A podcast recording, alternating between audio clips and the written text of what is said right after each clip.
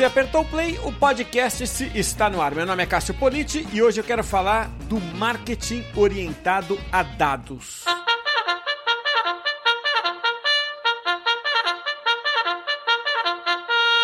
Na edição de hoje do podcast, eu tenho a satisfação de receber o Vinícius Goromar, que é Senior Digital Marketing Manager da Acreditas, e o Vinícius dirige o marketing mas ele é formado em engenharia física pela Federal de São Carlos. Aliás, mais um dos casos em que a gente tem aqui no podcast do marketing sendo comandado por alguém de exatas.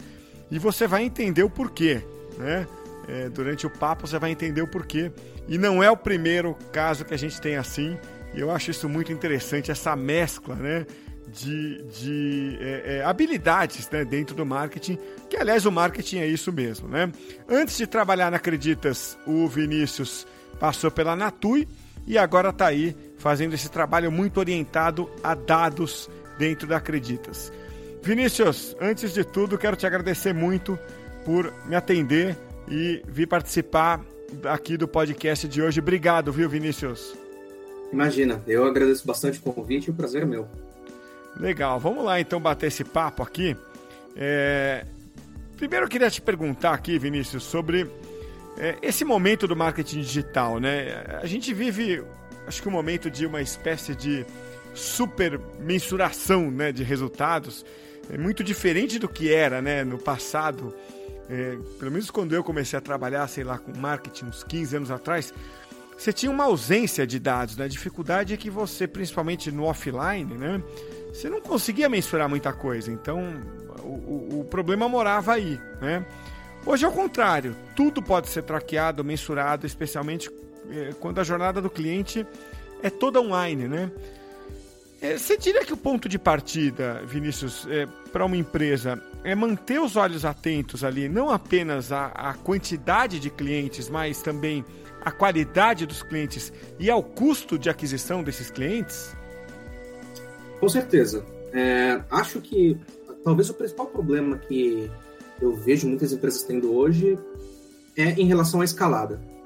A escalada ela pode trazer dois problemas principais, né, na minha opinião, que é ou você encarece muito para você trazer é, a quantidade de clientes que você precisa, ou as pessoas costumam trazer clientes até num preço interessante, mas de uma qualidade que não satisfaz é, os interesses dela. E acho que com essa habilidade de você traquear tudo, né, com toda a informação que você precisa, você consegue fazer algumas contas interessantes assim e entender a viabilidade daquilo que você está fazendo. É, acho que o primeiro ponto, se eu puder dizer, é você entender quanto custa esse cliente a mais que você está trazendo, que eu costumo chamar de cliente marginal. Porque, é, dando um exemplo assim bem rápido, imagine que você traga mil clientes por mês a 10 reais cada um. E você quer, ao invés de trazer mil, trazer 1.500 clientes. Só que ao invés de 10 reais cada um, o preço médio ele passa para 15. É, então, não é correto você comparar, na verdade, esse 15 com os 10 de antigamente. O que você tem que entender é que se antes você trazia clientes é, por 10 mil reais, você trazia esses, esses mil clientes, agora você está gastando mais de 2 mil reais. Então, significa que esses 500 clientes extras, eles custam mais do que o dobro daquilo que você estava trazendo. E esse é um pouco o mindset que as pessoas têm que ter é, quando elas pensam nessa, nessa escalada, nesse cliente marginal. E um erro muito comum é as pessoas compararem esse preço com o preço médio dos clientes, isso acaba gerando um pouco de confusão, e aí quando elas vão ver lá no final do dia, a conta sai um pouco cara. Pois é, você está é, é, trazendo uma conta muito precisa né, é, em relação a isso. Esse exemplo é muito simples e fácil de entender. Né?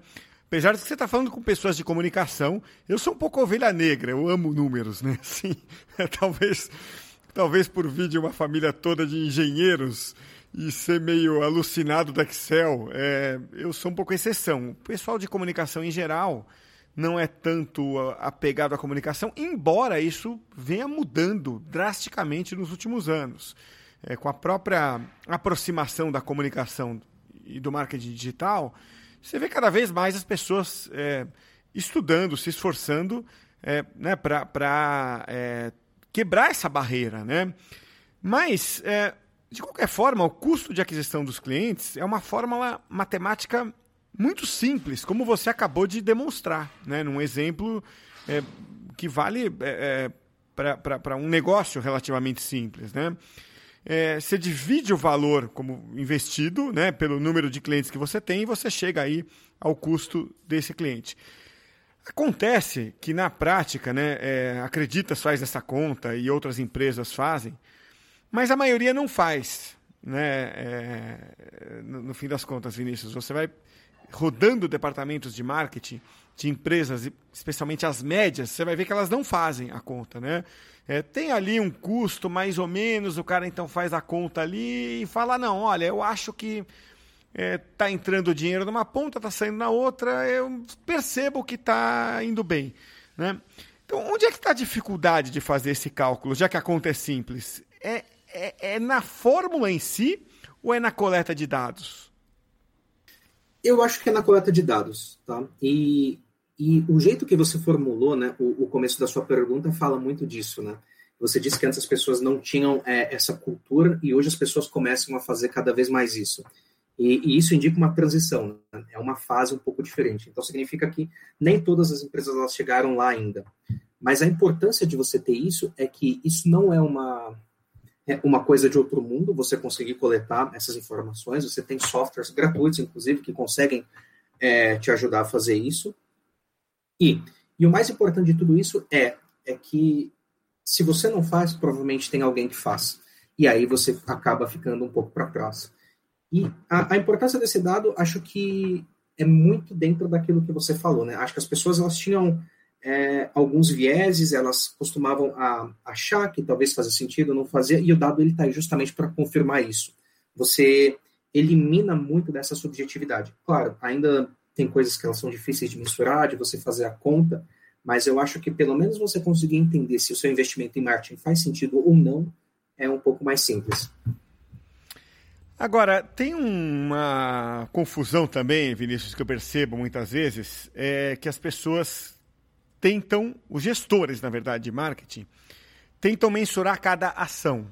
Né? Então, é, essa é uma conversa que é, enlouquece às vezes. Né? Então, é, é, por exemplo, tá? sendo bem prático, no mundo aqui do conteúdo. O cara chega assim e fala: Olha, eu vou fazer um vídeo no YouTube e eu quero saber qual é o retorno sobre o investimento daquele vídeo. E isso é para enlouquecer, né? É, e Inclusive, eu vi uma vez uma palestra do Robert Rose, é, que é um cara genial, que eu gosto muito dele, é autor de livros na área do, do content marketing, né? E o Robert disse o seguinte: olha, é, certas coisas você tem que entender como despesa. É mais ou menos como a gasolina do seu carro quando você vai trabalhar. Aquilo não, não existe retorno sobre o investimento da gasolina que você põe no carro. Aquilo é uma despesa, né? O que existe é um retorno sobre o investimento total que você faz. Então, você coloca tudo num pacote só. Né? É, é essa conta, no fim, que você tem que fazer. Então, você tem que agrupar mais esses gastos é, e agrupar mais as receitas para conseguir enxergar essa conta de um jeito mais claro? Eu acho que tudo faz parte de uma jornada, né? É, então não adianta, por exemplo, você comprar só palavras no Google e achar que você vai escalar seu negócio desse jeito, porque o número de pessoas que buscam por você ou pelo produto que você oferta, é, aí não importa o quão grande é, seja o mercado disso, é um volume finito. Então, de repente, se você tem, sei lá, se você vende um produto que o volume dele é de, por exemplo, 10 mil buscas por mês, e você está aparecendo nessas 10 mil buscas, como você faz para escalar isso? Né? Você está trabalhando só o fundo do seu funil. Mas quando você é, quer escalar e passar a, essas barreiras de só das buscas, da, da, demanda natural do mercado, você precisa começar a trabalhar outras coisas. E aí que começa a surgir é, essas ações que é um pouco mais difícil de você traquear, né? E são seus vídeos no YouTube, é, é o conteúdo que você gera, é o, é o inbound que você eventualmente faz. E, e, claro, a menos que você tenha uma quantidade de dados massiva em cima de um único vídeo, você não vai conseguir ter uma, uma precisão naquilo que você está medindo. Você precisa entender um pouco a ação. E aí o que você consegue comparar é, você pode isolar grupos diferentes e entender esse um grupo A, ele recebeu todos esses vídeos, ele viu esses conteúdos e um grupo B não. E aí você começa a conseguir pesar. O que você tem né, nisso que a gente chama de lift, que é essa diferença, é, você pode atribuir exatamente a, a esse tipo de ação mais topo de funil que você fez e que é muito mais difícil de mensurar, por exemplo, no, no last click, né? É, de você dizer, o ROI do meu vídeo é X. É, ô Vinícius, é, vocês têm na Creditas um, um time é, bastante atento a dados, né? Vocês têm, vocês são uma empresa data-driven, né? É, como eu falei na abertura, você é engenheiro de formação e eu tenho conversado com vários outros é, departamentos de marketing que têm essa multidisciplinaridade, né? Que você tem ali é, né, pessoal de TI, engenheiros, designers, é, pessoas de marketing, de comunicação e é, é, o líder é de uma dessas áreas, né? É, então, circunstancialmente, ele pode ser um RP, um publicitário, um jornalista ou um engenheiro. Né? Mas no caso de vocês, por serem data-driven, é, vocês estão ali olhando dados o tempo inteiro, é uma, uma cultura, uma característica do time de vocês. O que eu queria te perguntar é o seguinte: esses caras que estão ali analisando dados, olhando dados, entendendo dados, tomando decisão, dando suporte para a decisão de dados, são pessoas formadas em quais áreas? São em áreas de exatas no geral, assim. É, acho que, naturalmente, o que mais tem são engenheiros, mas tem estatísticos, economistas, é, pessoas de administração, que aí não são é, ciências exatas, né? Acho que elas estão agrupadas nas ciências humanas, mas pessoas que têm um background bastante forte de exatas, então conhecem de, de modelagem, trabalharam em consultoria. Acho que basicamente são, são esses perfis. Eu perguntei isso porque é, muitas vezes o marketing ele é composto por pessoas de humanas humanas mesmo, né? Ali RP, jornalismo, publicidade. Você conseguiria fazer um time data driven com uma formação é, quase sem ninguém de exatas? Sim, é, vejo que sim. E hoje é um pouco da nossa realidade, tá? O, o nosso time é bastante híbrido e eu acho isso extremamente saudável porque dá a oportunidade de a gente ter pontos de vista assim, bastante diferentes dentro de uma mesma unidade de negócio. Então, tem essas pessoas que trabalham com, com os dados diretamente e que dão suporte para a decisão de negócio é, e que elas têm um pouco mais esse perfil, mas as pessoas que tocam ali o marketing e que absorvem disso e tomam as decisões é, em conjunto com essas pessoas de dados não são. Então, dentro disso, tem exatamente é, jornalistas, pessoas de RP, de marketing mesmo. Então, é um time bastante híbrido nesse sentido e acho que isso é uma tendência é, global. Quando as pessoas falam é, bastante né, sobre é, engenheiros no marketing, ou pessoas de exatas em geral, a gente não está falando de uma substituição completa, e sim de uma coisa é, um pouco mais misturada, né, que é o que traz, eu acho, essa saúde para é, essas novas empresas. É, mas é, é, então é, é aí que eu queria chegar, quer dizer, a mistura é legal, a mistura é saudável, né? O que eu estou dizendo é o seguinte: muitas empresas não têm a mistura, elas estão sem o pessoal de exatas, estão só com o pessoal de humanas. Nesse caso que você tira o pessoal de exatas, fica muito mais difícil você ser data-driven, concorda? Concordo, concordo, porque eu acho que é, tem tanto uma questão de formação, né? Acho que é, de todas as pessoas que eu tenho conversado, eu entendo que a faculdade de RP, de marketing, ela não prepara para essa nova realidade né, do marketing direcionado a dados. Em contrapartida, é, uma pessoa que é de exatas, ela não tem a visão do marketing, né, do cliente, dessa coisa mais humana. Então, é a junção dessas coisas que faz a, a engrenagem funcionar.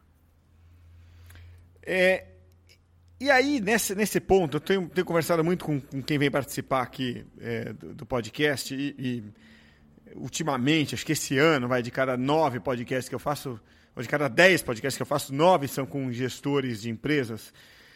E eu tenho tocado muitas vezes num ponto que é a, a produção do conteúdo com o foco na, na geração de, de confiança né, entre o público e, e a marca. Existem mil formas de você gerar essa confiança. Né? Você pode entreter, você pode educar, não existe fórmula para isso. Né? É, vocês são uma instituição né, de crédito, né? E, e, e, o crédito basicamente é parte da confiança, né? É, o, que eu te queria te perguntar é o seguinte: o, o, indo para o lado humanas da, da, né, da, da, história, é, o, o, o, conteúdo tem, tem qual peso nessa, nessa engrenagem que vocês montaram? É, o que papel que ele desempenha e com qual peso? O, o, papel dele, principalmente, é na descoberta, né? porque a gente trabalha com uma modalidade que ela não é tão conhecida assim aqui no Brasil, que é, é o crédito com garantia de veículo, de imóvel ou o consignado privado. Então, o conteúdo ele atua bastante no topo de funil, fazendo que as pessoas enxerguem a gente de algum modo é, como uma solução para os problemas dela. É, e a gente trabalha isso basicamente é, em cima das necessidades das pessoas. Acho que todo mundo né, tem necessidades e vontades, e essas necessidades elas dependem de, de dinheiro. E aí é que entra o nosso crédito, como a gente se oferece é, como uma solução, um viabilizador daquilo que ela precisa. E o papel ele é grande, é, dado que é uma das principais ferramentas que a gente tem para abastecer o nosso funil lá de cima.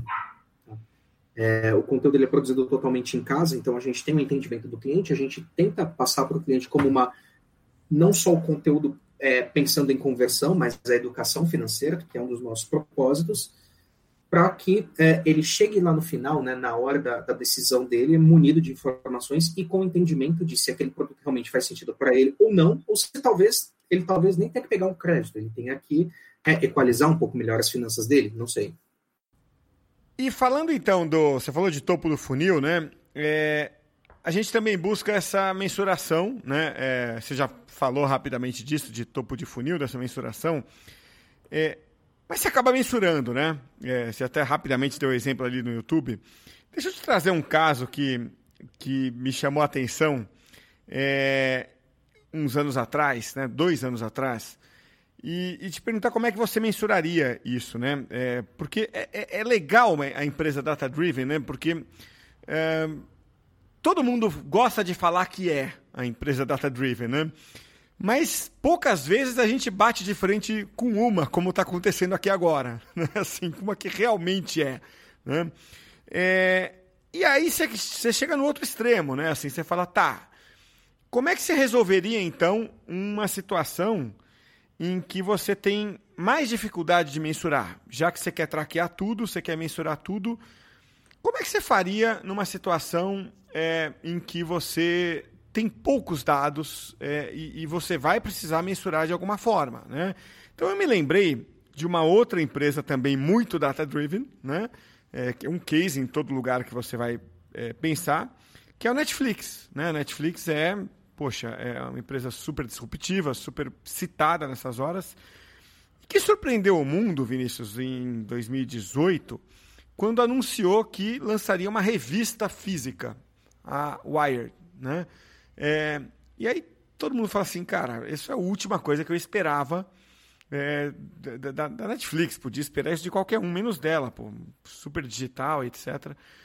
E aí você vai entender a estratégia por trás, e aí você passa a admirar mais a Netflix, né? Porque o que acontece? Eles tinham acabado de ganhar o Oscar com Roma, né? E eles viram o seguinte, ó, ganhar Oscar aqui é, impacta positivamente nos negócios. Talvez não diretamente, talvez não vai, não é porque ganhou Oscar num dia que você vai ter é, no dia seguinte mais assinante. Mas ao longo do tempo, como estratégia de marketing, de branding, isso é sem dúvida muito bom. Então nós vamos lançar uma revista super premium, super exclusiva. Vamos fazer, cada vez que a gente lançar essa revista, vamos fazer um super evento aqui e convidar só as pessoas influentes de Hollywood. Né? Inclusive aqueles caras da academia, aqueles 8 mil que votam no prêmio, né, no Oscar, né, que são 8 mil pessoas na academia votando para o prêmio do Oscar, para provar para esses caras que nós somos sim uma empresa digna de ganhar Oscar. A estratégia, né, é, Vinícius, é perfeita, é romântica até, né? E aí, quando a gente chega dentro de uma empresa data-driven e um cara com a sua cabeça, né? É, o natural é perguntar assim, agora, Vinícius, vem cá, mede isso aí, cara. É, como é que faz? Né? É, então, o desafio que tem como medir, eu sei que tem. A, a pergunta é assim: que ideias você traria para medir uma ação dessa? Acho que a importância do, do, da consciência de dados é a gente ter o dado para conseguir tomar a melhor decisão. Não necessariamente uhum. o dado vai te falar o que fazer, mas a interpretação do dado que vai te é, guiar é, por um caminho ou outro. É, e acho que toda vez que você faz uma ação, você tem que colocar o, o alvo, né? O que seria o sucesso dessa ação para você? Então, nessa da Netflix, seria ganhar mais Oscars. É, então, um jeito que acho que eles poderiam fazer isso, por exemplo, é conseguir mapear é, as pessoas né, que, que, que, foram, a quantidade de pessoas que desses 8 mil é, júris do, do Oscar, e entender, é, enfim, primeiro se eles tiveram uma amostra significativa, né, senão acho que o teste todo vai por água abaixo, e se sim, é, entender como foi a votação né, dessas pessoas depois é, desse lançamento da revista, né? Porque, no fim, é, a revista é, uma, é, uma, é uma ferramenta para te indicar mais a Oscar. Então, talvez nomeações, coisas desse tipo. E, e eventualmente, entender se depois da nomeação do Oscar, né, do, da votação toda, é, o número de assinaturas dele deles aumentaria, alguma coisa assim. E aí você tem que começar a entender o cohorte das pessoas que começaram a ver e foram influenciadas positivamente por isso ou não. É, Talvez pesquisa até, né? Exatamente. Tanto pesquisa quanto acho que assinatura, né? Porque, é, sem dúvida, é uma coisa boa para os negócios, como você mesmo disse, mas o importante é entender quão bom para o negócio é. E o Netflix, como é uma empresa bastante grande, eles já devem ter um trend, né? É, que é o volume de buscas e assinaturas que eles têm normalmente, e a gente conseguiria ver claramente depois do Oscar. Só que a grande chave aí é, é a gente ganhou mais Oscars ou não por conta disso. E esse é um trabalho um pouco mais difícil de fazer, porque depende naturalmente do conteúdo que eles produzirem nesse período é, e, e, dos concorrentes, né? É uma coisa um pouco mais abrangente, mas eu acho que uma das metodologias seria, de fato, é, conseguir isolar isso e entender se a nomeação ela aconteceu de maneira mais recorrente ou não do que do que ela vinha acontecendo. É por isso que o nome é data driven, que você traduz para orientação a dados, né? E não escravização por dados, né? Quer dizer, você você cria isso, né? Eu estou orientado a, a, a, pensar dessa forma e, e, certamente alguma discussão nessa linha foi é, feita, foi ou aconteceu dentro da Netflix, creio eu, né? É, porque ela é uma empresa é, é, é, icônica nessa, nessa questão de, de, orientação a dados. Eles não iam fazer isso e falar, ah, tem uma revista aí, não vamos medir, não vamos fazer. Eu duvido, né? Isso é uma opinião minha, mas eu duvido muito. E é, é muito uma questão cultural, né, Vinícius, de você é, no fundo, transformar o, né, o, o, intangível no tangível. Quando você tem orientação a dados. Isso não é de hoje, né? Se você pensar bem, eu dando aula em MBA, como eu dei, sempre, eu sempre fui um cara meio data-driven também, aliás, muito data-driven.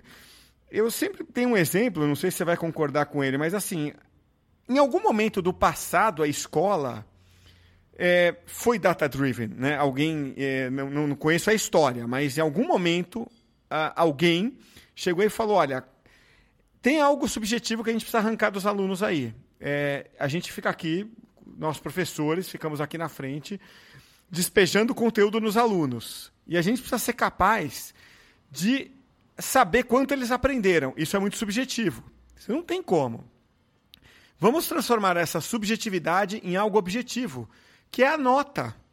Né? Então, criaram as provas e criaram a, a nota de 0 a 10, como, que é uma pesquisa, no fim das contas é isso, é uma avaliação, uma pesquisa que você faz, é um tipo de pesquisa, um tipo de teste que você faz para você é, emular aquilo, né? aquela, aquela realidade. Quer dizer, então, no fim todo mundo aceita como uma verdade, né? Quer dizer, e no fim é verdade, né? O bom aluno tira nota alta, o cara que mais absorveu o conteúdo tira nota alta, aquele cara mais preguiçoso tira nota baixa, né? É, é essa relação, no fundo, não é, Vinícius? É, exatamente. É, é você transformar o intangível, nesse caso, o, o conhecimento a respeito de um determinado assunto, é, em alguma coisa tangível, criando uma escala e atribuindo uma pontuação àquilo. Então, é, na, numa prova, por exemplo, uh, o objetivo do aluno pode ser tirar um, um 10, vamos supor. Mais um 6, 7 pode ser satisfatório e ele passa de ano. E aí a questão é como você distribui os pontos dentro da prova para que você vá alcançando é, esse objetivo. O 10, claro, você precisa conseguir tudo, mas o 7 você precisa ali responder um pouco mais que a metade da, das questões da prova. E acho que o objetivo dentro de marketing é alguma coisa desse sentido também.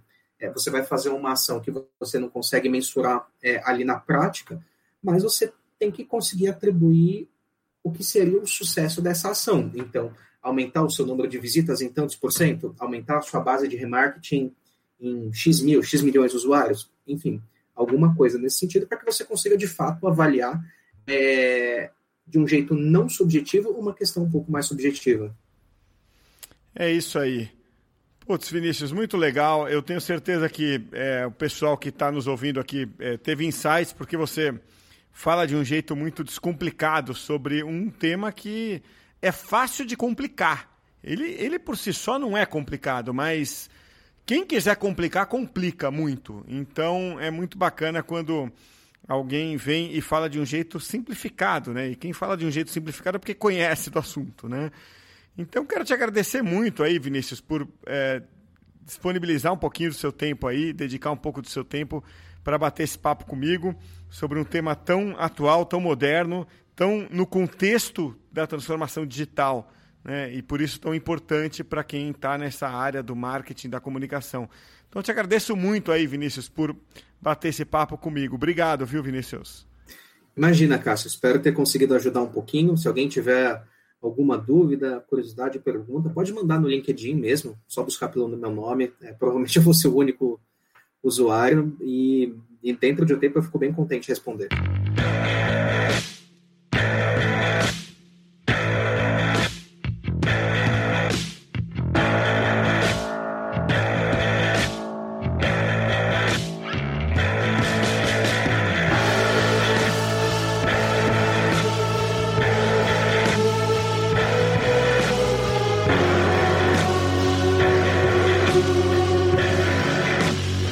Insight final? Eu deixo o meu insight e você pensa no seu insight aí, tá bom? Lembrando que o podcast esse de hoje é oferecido pelos cursos do Comunique-se, a plataforma de educação com diversos cursos online nas áreas de comunicação e de marketing digital. Para saber mais, acessa aí cursos.comunique-se.com.br. Meu insight então é o seguinte: fazer o cálculo de aquisição de clientes não é uma coisa do outro mundo, não, tá? Tem software que ajuda a fazer isso, facilita muito a sua vida, de modo que você não precisa ser um matemático ou um cientista de dados. A dificuldade está muitas vezes na coleta de dados aí do mercado. Precisa lembrar que os dados são a base para uma tomada de decisão. Eles só são úteis se ajudam você a tomar uma decisão de marketing. Né? No final, o que vale é a multidisciplinaridade do time de marketing. Isso é muito importante. Para quem deseja ter um time orientado a dados, mesclar pessoas de humanas e de exatas é uma boa saída. Estes foram alguns dos meus insights depois do papo de hoje com o Vinícius Goromar. Pensa aí nos seus insights também. Até a próxima, hein?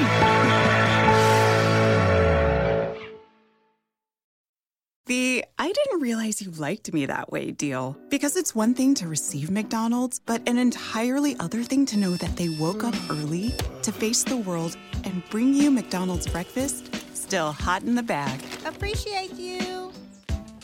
There's a deal for every morning. Now grab two loaded sausage burritos for only three bucks. Prices and participation may vary. Single item at regular price cannot be combined with any other offer or combo meal. Ba-da-ba-ba